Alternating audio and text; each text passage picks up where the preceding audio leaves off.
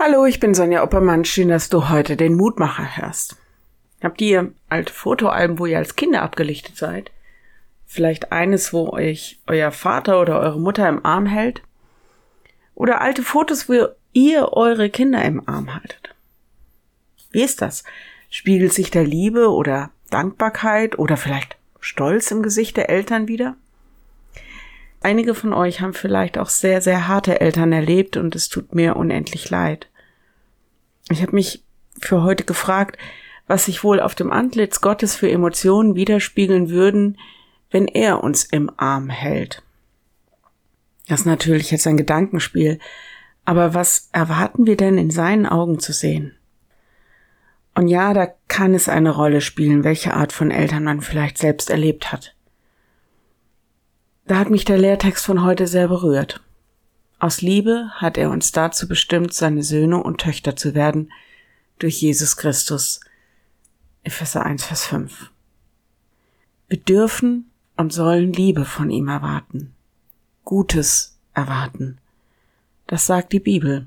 Und auf diese Worte lässt er sich festlegen.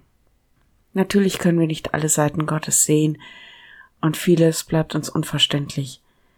Aber das ist eine klare und verständliche und helle Seite, darauf legt er sich fest. Mehrmals spricht die Bibel davon, dass Gott seine Kinder liebt, dass er aus Liebe zu uns seinen Sohn in die Welt schickt, dass er aus Liebe zu uns uns zu sich zieht. Und weil er uns liebt, will er uns als Kinder haben, als Söhne und Töchter.